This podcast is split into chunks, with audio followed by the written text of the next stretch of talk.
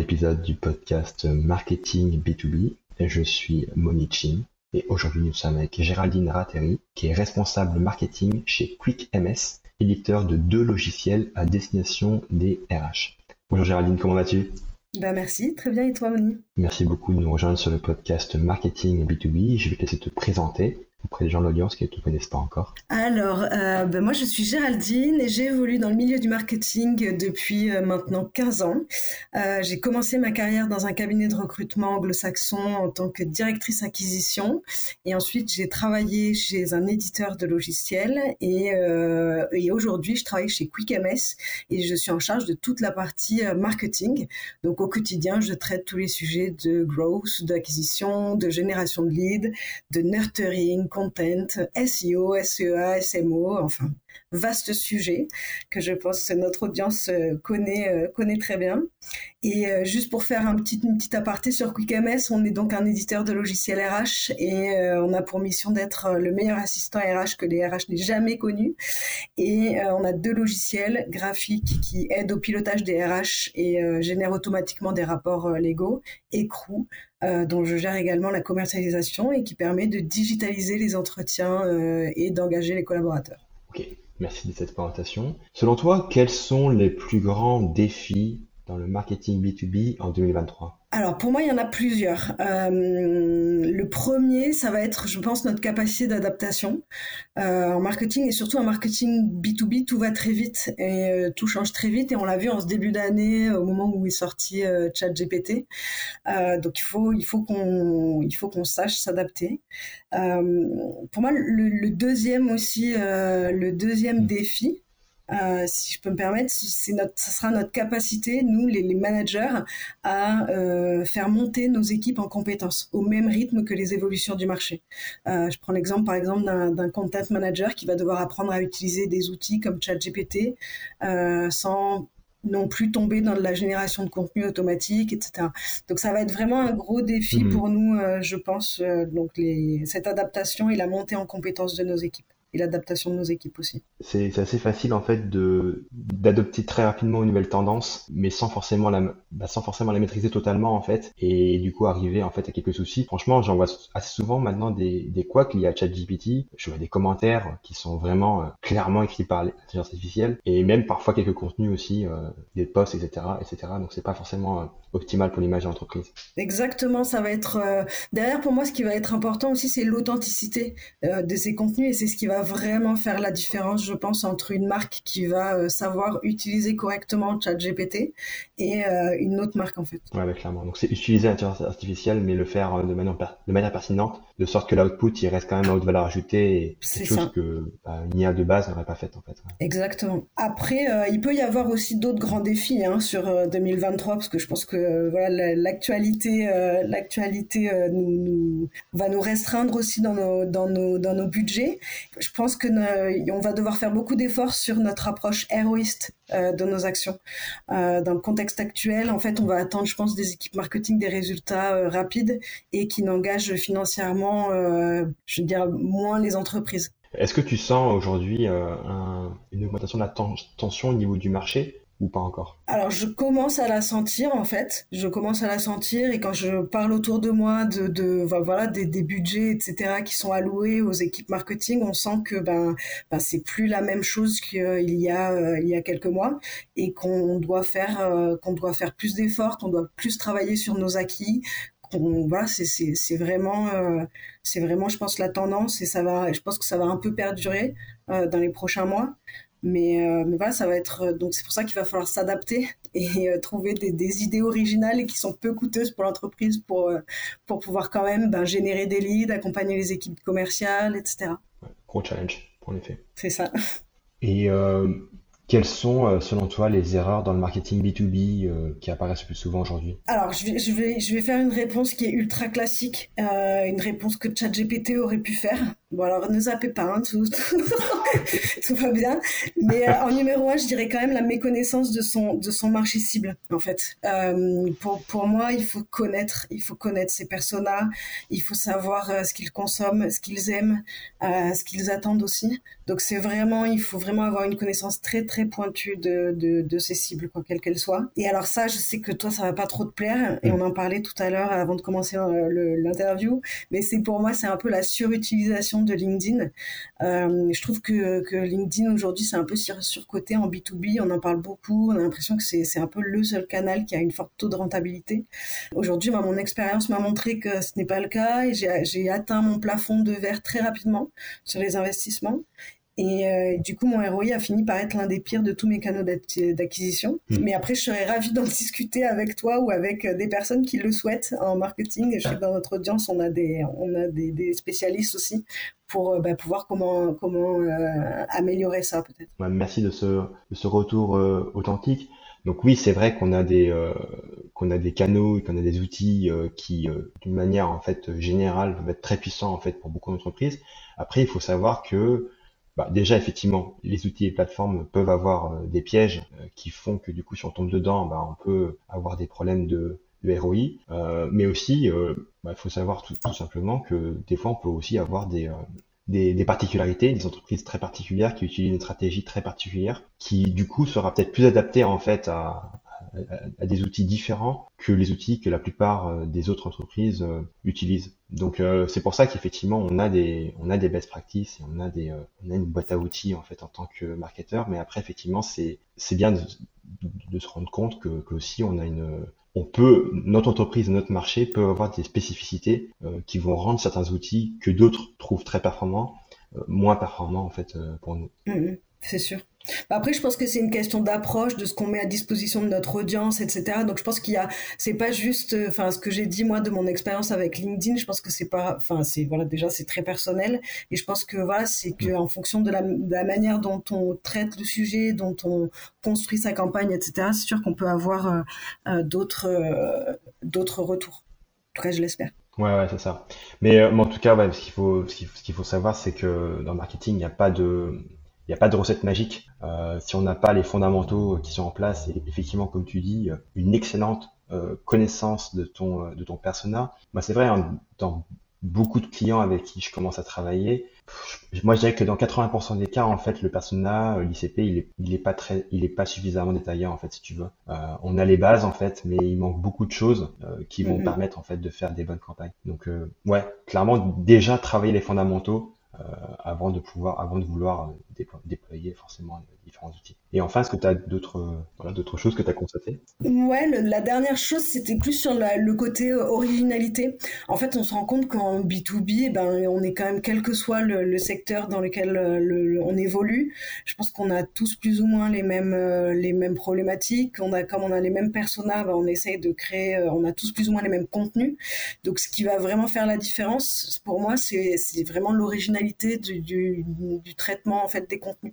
C'est euh, comment on va apporter euh, un contenu similaire, mais quel est le quel est le comment dire le bateau? Enfin, si je devais imager euh, comment faire arriver le contenu mm. de manière originale à mon à mon persona en fait. Et c'est vraiment l'originalité, c'est pour moi ce qui va ce qui va vraiment différencier une marque d'une autre. Clairement. Parce qu'on fait tous des livres blancs, on fait tous des kits, etc. On fait tous des des, des, des sortes de topito, de classements, etc. Donc voilà, c'est comment on les apporte et comment on les, euh, comment on les distribue à nos, à nos, à nos personas. je, suis carrément d'accord avec ça. Et c'est vrai que c'est tellement facile maintenant de savoir ce que font les concurrents. Vous, ça peut être très tentant en fait de faire des copies-coller, euh, de toute façon au niveau des contenus, des formats, etc. Et clairement, du coup, bah, comment tu fais après derrière pour euh, te différencier par rapport aux concurrents? Tu fais étant pareil qu'eux. Ouais, mais c'est ça, mais même sur des choses tout à fait classiques, je prends l'exemple des démos. Euh, bah nous, on est un, un, éditeur de logiciels, donc on fait des démos. Mhm. Je pense qu'on on, va tous, on, participe, on s'inscrit tous euh, d'une manière ou d'une autre aux démos de, de nos concurrents, quoi. Mais c'est le jeu. Mais après, derrière, il faut savoir, euh, il faut savoir euh, utiliser ces informations à bon escient, en fait. Il faut, pour faire la différence vis-à-vis de nos, de nos, de nos, de nos prospects. Ouais. Ouais, tout à fait. parce que, justement, moi, ce que j'aime beaucoup faire quand je travaille euh, pour un client, donc je vais voir ce que font ses concurrents, mais sincèrement, 80% de mon inspiration va venir d'autres univers métiers que ceux de mon client, ce qui va du coup lui permettre de faire des choses différentes et du coup de se démarquer, euh, de se démarquer un petit peu. Et par rapport à l'aspect euh, démo, mm. il y a il y a quelque chose que, il y a une tendance en fait que, que je vois pas mal aux US, dans le B2B SaaS, ce sont les, les tours produits. C'est en fait le fait de, de donner une mini démo euh, aux utilisateurs aux utilisateurs du, site en fait, de leur donner une, une, mini vidéo, une mini pardon démo euh, dans le site internet. Donc en fait, en gros, ils, arrivent sur un écran et on, leur montre un petit peu où il faut cliquer sur l'écran pour, euh, pour, euh, faire différentes actions. Et ça leur permet en fait de, de voir la valeur en fait de la solution avant même d'aller booker une démo en fait avec le sales parce que ça reste quand même une action relativement engageante qui prend quand même un petit peu de temps. Donc euh, ça peut être sympa de donner plus d'informations en amont en fait. D'accord, ok. Non, c'est super intéressant. C'est vrai, je pense que effectivement le taux de le tôt de conversion il doit être beaucoup plus élevé parce que le, le, le prospect est déjà euh, converti à la à la solution en fait. Donc effectivement quand il participe à la démo, il doit le taux de conversion doit être beaucoup plus beaucoup plus fort. Ouais, pour moi, l'un des rôles du, du marketing, c'est vraiment de, de, faciliter le travail des sales, en fait. Donc, de prééduquer un maximum la personne euh, par rapport à la solution. On est d'accord, oui. Mais c'est pour ça que c'est important dans les équipes, euh, dans les, dans, les, dans les entreprises et surtout, je pense, dans le B2B SaaS, de lier ces deux équipes-là. En fait, l'une ne marche pas sans l'autre et les objectifs de, des uns doivent, enfin, les objectifs de l'équipe marketing doivent être liés aux objectifs des, commerciaux, en fait. Ça, c'est vraiment une énorme question. Donc, euh, si tu es ouverte pour parler euh, de ce sujet, euh, alignement marketing sales, est-ce que tu peux peut-être nous parler de choses que vous avez mises en place pour rapprocher vos deux départements? Ah bah déjà, euh, ce qu'on a mis en place, c'est euh, de, bah, on travaille ensemble. on fait ça peut paraître, euh, ça peut paraître complètement, enfin, anodin, mais mais le fait de travailler ensemble, de communiquer, de faire des de faire des réunions ensemble, de savoir où en sont où en sont les leads, où en sont au niveau du funnel d'acquisition, etc. C'est quand même la base. Et puis ça crée de la confiance. Et puis en fait, on travaille pour euh, on travaille pour la réussite et pour la performance de l'entreprise. En fait, on crée, en fait, hmm. on gomme toutes les aspérités concurrentielles qui pourrait y avoir entre les deux en fait et enfin on gomme toute la partie euh, ah bah ton lead il est pas bien ah bah oui euh, bah il fallait convertir mieux etc donc en fait il y a plus de enfin il y a il y a plus de concurrence entre les équipes c'est on travaille ensemble pour euh, hmm. réussir euh, ensemble en fait. Et je pense que c'est, enfin, c'est, ça peut paraître bête, mais de faire, de commencer à communiquer, de faire des réunions ensemble, de savoir où en sont euh, les équipes, etc. C'est quand même, c'est quand même la base parce que je, pense que ça arrive pas partout en fait. Non, c'est vrai que ce que tu, que tu dis, on, quelqu'un d'extérieur au, milieu dirait, bah bien sûr, bah, c'est évident. C'est logique. c'est la même équipe, on travaille ensemble, on gagne ensemble, on gagne ensemble, on perd ensemble. Mais d'arrêter des fêtes, d'arrêter politique des fêtes. On entend des discours du genre ouais mais euh, telle équipe euh, elle est désalignée avec nous du fait qu'elle est, est incentivisée différemment quand on écoute ça, on dit mais c'est pas possible. En fait, si, si. Bah oui, oui, oui, mais c'est pour ça que c'est important d'aligner, de, de, faire des de, bah de, de communiquer, de communiquer régulièrement, de créer des, des, des, de créer des synergies entre les deux équipes. Mais il faut que ça devienne il faut que ça devienne naturel aussi en fait. Et c'est ça tout l'enjeu, c'est de, de, de, créer une sorte de lien naturel entre, entre ces équipes. Mais je pense que la, la clé, ça reste quand même euh, euh, la communication en fait, et de créer des moments, euh, de créer des moments entre les équipes. Ouais, ouais, 100%. À ton avis, quelles sont les grosses opportunités à prendre aujourd'hui dans le domaine du marketing B2B Alors, je pense que euh, faut, il faut pas se cantonner à ce que l'on connaît déjà parce que on le sait, tu l'as dit tout à l'heure, ce qui peut marcher très bien le lundi peut être une catastrophe le mardi en market. Euh, et euh, je pense que il faut, bah, faut être original. Euh, dans son dans, dans, son approche et je pense que bah clairement aujourd'hui bah, ChatGPT bah, c'est une opportunité mais attention il faut pas le prendre n'importe comment je pense que ChatGPT ça peut être très bien pour euh, pour euh, pour tout le contenu classique, mais pas à valeur ajoutée. Pour moi, le chat GPT, c'est vraiment, ça doit t'aider à automatiser certaines tâches un peu fastidieuses, euh, mais pas dans du, pas dans de la création de contenu à valeur ajoutée. Et pour moi, il y a autre chose aussi, je pense, c'est vraiment, alors, euh, c'est la, vidéo. Hmm. Euh, je pense que ce sont des vraies, euh, des vraies opportunités, mais plus des vidéos interactives, des vidéos qui permettent d'engager le, le, le, prospect, en fait. Pour moi, ce sont les deux, les deux opportunités à prendre en termes de marketing B2B, hmm. sachant que je pense quand même que bah, une, une, bonne vieille campagne d'emailing sur une bonne base ciblée, avec un bon contenu, euh, bah, ça, ça, ça, malgré mmh. tout, ça marchera toujours en fait. Ouais, ouais. Je te, je te rejoins pas mal en fait sur euh, sur les aspects de bah tu vois d'un emailing propre, bien ciblé avec un bon contenu, et aussi sur la vidéo. La vidéo, je trouve que c'est vraiment un, c'est vraiment un vecteur qui est très puissant, mais que les entreprises B2B ont du mal à utiliser en fait. Moi, je demande toujours des assets vidéo en fait à mes clients, et souvent ils me disent ouais mais moi tu comprends pas les vidéos, c'est long à faire et tout, euh, machin, tout ça il y a beaucoup de questions. Bah en fait, ouais, bah en fait c'est un peu le problème, c'est que c'est très, euh, c'est très fastidieux à faire et, euh, et surtout euh, le ROI sur de la vidéo, je trouve qu'il est, il est, il est, il est difficile à, à, à mettre en avant en fait, ouais. à quantifier. Ouais. Et du coup, ouais, c'est, vrai que c'est, c'est vrai que c'est, enfin la vidéo en tout cas c'est un vrai sujet, c'est-à-dire qu'on va avoir un nombre de vues, c'est un peu comme le podcast, on va avoir un nombre de vues, on va avoir un nombre d'écoutes, mais concrètement derrière à mesurer, bah c'est plus compliqué que c'est plus compliqué qu'une campagne de, de, de, ads, une campagne de display, un emailing, etc. où on sait qu'on a une action, on a un taux de conversion, etc., etc. Ouais, là, tu es vraiment en train de toucher à un des problèmes qu'on a les marketeurs. On mesure euh, certaines actions, certains canaux mieux que d'autres. Donc, on va mesurer beaucoup mieux, effectivement, comme tu dis, euh, euh, la contribution d'articles de blog, de pages du site, de, de ads ou de call email, etc on va mesurer ça beaucoup mieux euh, bah, que, que des vidéos, que des podcasts, que des euh, qu'on a mis sur le site ou qu'on a mis sur, sur YouTube d'ailleurs. Et du coup, ça va nous pousser malheureusement en fait à aller juste sur ce qui est mesurable, euh, VS, ce qui peut vraiment rapporter de la valeur. Parce que franchement, une vidéo bien faite où on explique bien le message au prospect, moi je trouve que c'est quand même ça apporte plus de valeur émotionnelle et aussi en matière de clarté surtout quand on, a un produit qui est un peu complexe en fait. Non, je suis d'accord avec toi. Après, je pense qu'il y, y a un autre élément qui rentre en compte, c'est le coût de la vidéo. Hmm. En fait, euh, une vidéo, on se rend compte. Enfin, alors je ne sais pas quelle est quelle est ton expérience avec ça, mais en tout cas, enfin moi j'ai l'impression que, euh, enfin chaque fois que j'ai fait faire des devis pour une vidéo, très très très très vite, euh, on est sur 2000, 3000, 4000, 5000 euros pour une vidéo. Et du coup, bah ça reste un budget. Et dans le contexte actuel, ce que bah, hmm. ça fait un peu écho à ce que je disais en, en amont, c'est-à-dire que ben, on, attend un peu des quick wins et ben la vidéo, il faut qu'on se mette dessus.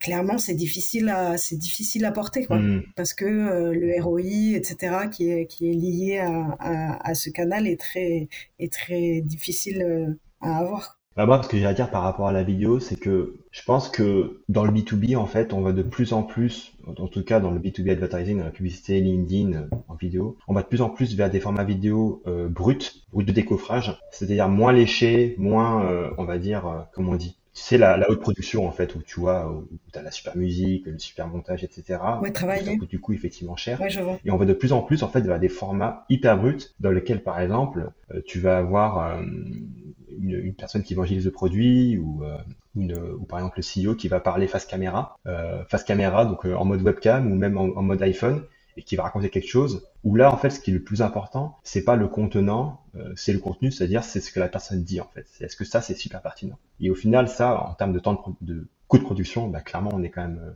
très largement en dessous. Non c'est vrai, t'as raison. Et puis évidemment bah, redécouper des contenus existants, enfin redécouper des webinaires, etc., etc. Oui je dirais que c'est pas non plus, euh, c'est pas trop cher en fait en termes de, de coût de Non, non, c'est vrai. T'as raison. Ça me donne des idées. Merci, Moni. Avec plaisir. Est-ce que tu, tu as des, des retours d'expérience ou des, des conseils euh, variés à apporter à tes collègues en marketing B2B Alors, euh, alors si je peux me permettre, bah oui. Alors, euh, alors le contexte n'est pas très favorable à ça, mais pour moi, il faut tester, tester, retester, retester encore, voir ce qui marche, etc. ça, c'est déjà pour moi mmh. une des bases, c'est-à-dire que, bah voilà, moi, je, je, fais des tests, par exemple en janvier, je vois que ça marche pas, je retente quand même. Euh, quelques semaines après, quelques mois pour voir si euh, bah voilà il n'y a pas une tendance ou quoi. Donc ça voilà c'est vraiment le test. Et, euh, et après, bah, moi, ce que voilà, c'est un retour d'expérience que je peux donner, c'est de, de, créer un lien fort avec ses, avec ses, avec sa communauté en fait. Euh, en fait, ils doivent, euh, ils doivent apprendre quelque chose de, de nous, sans être prétentieux. Je dirais pas, je, je veux pas dire tous les jours parce que ce serait un peu de la prétention, mais mais essayer en fait dans nos actions marketing et des actions qu'on met en place, de faire en sorte que notre communauté, quand on fait un webinaire, quand on donne un contenu, quand on crée des partenariats, repartent avec quelque chose, quelle qu'elle soit en fait, euh, une information, euh, hmm. euh, quelque chose qu'ils ne savaient pas.